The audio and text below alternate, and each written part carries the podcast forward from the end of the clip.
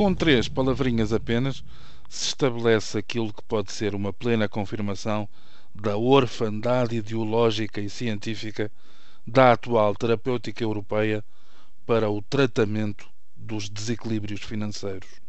Pela métrica, pelo ritmo, pela intensidade, confesso que a minha primeira lembrança foi para o muito motivador Yes We Can, que ajudou a criar uma via rápida no acesso de Barack Obama à Casa Branca.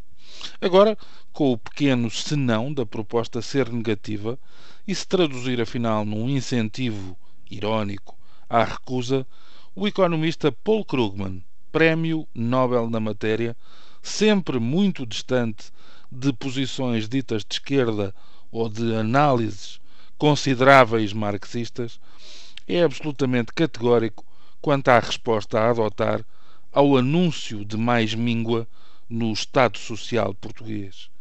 Just say não, escreve o autor assim mesmo. Para Krugman, parece não haver qualquer espanto no facto de o governo vir anunciar o caminho da cura das questões com mais austeridade. Escolheu o seu blog no jornal The New York Times para uma declaração em que recupera e aprofunda as críticas à estratégia europeia de resposta à crise na zona euro, tomando como base, nesta ocasião, o anúncio de cortes na despesa pública para Portugal cumprir as metas orçamentais.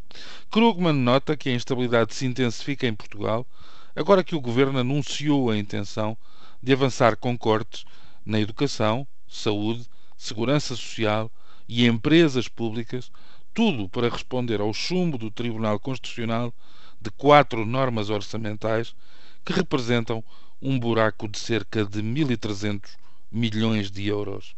Ora, para Krugman, que se tem mostrado contra as políticas da austeridade na Europa, não é por isso uma surpresa ver o governo a propor, claro, a cura das questões com mais austeridade.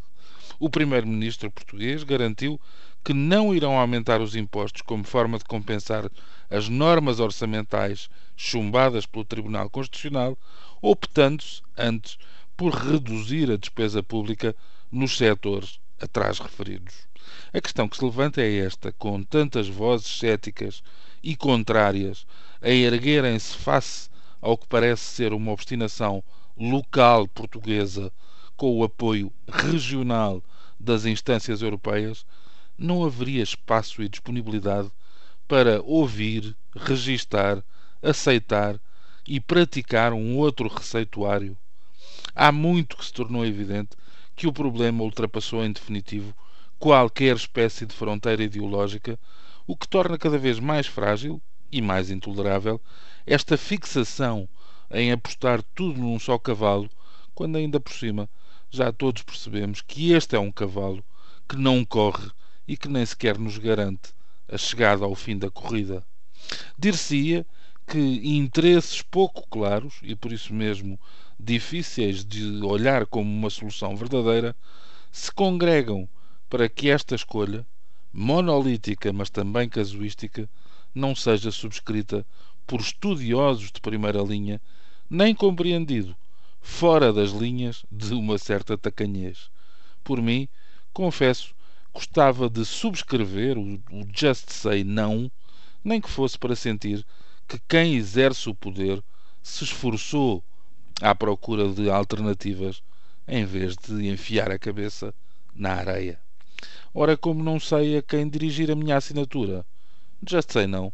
Ficamos por aqui. Bom dia.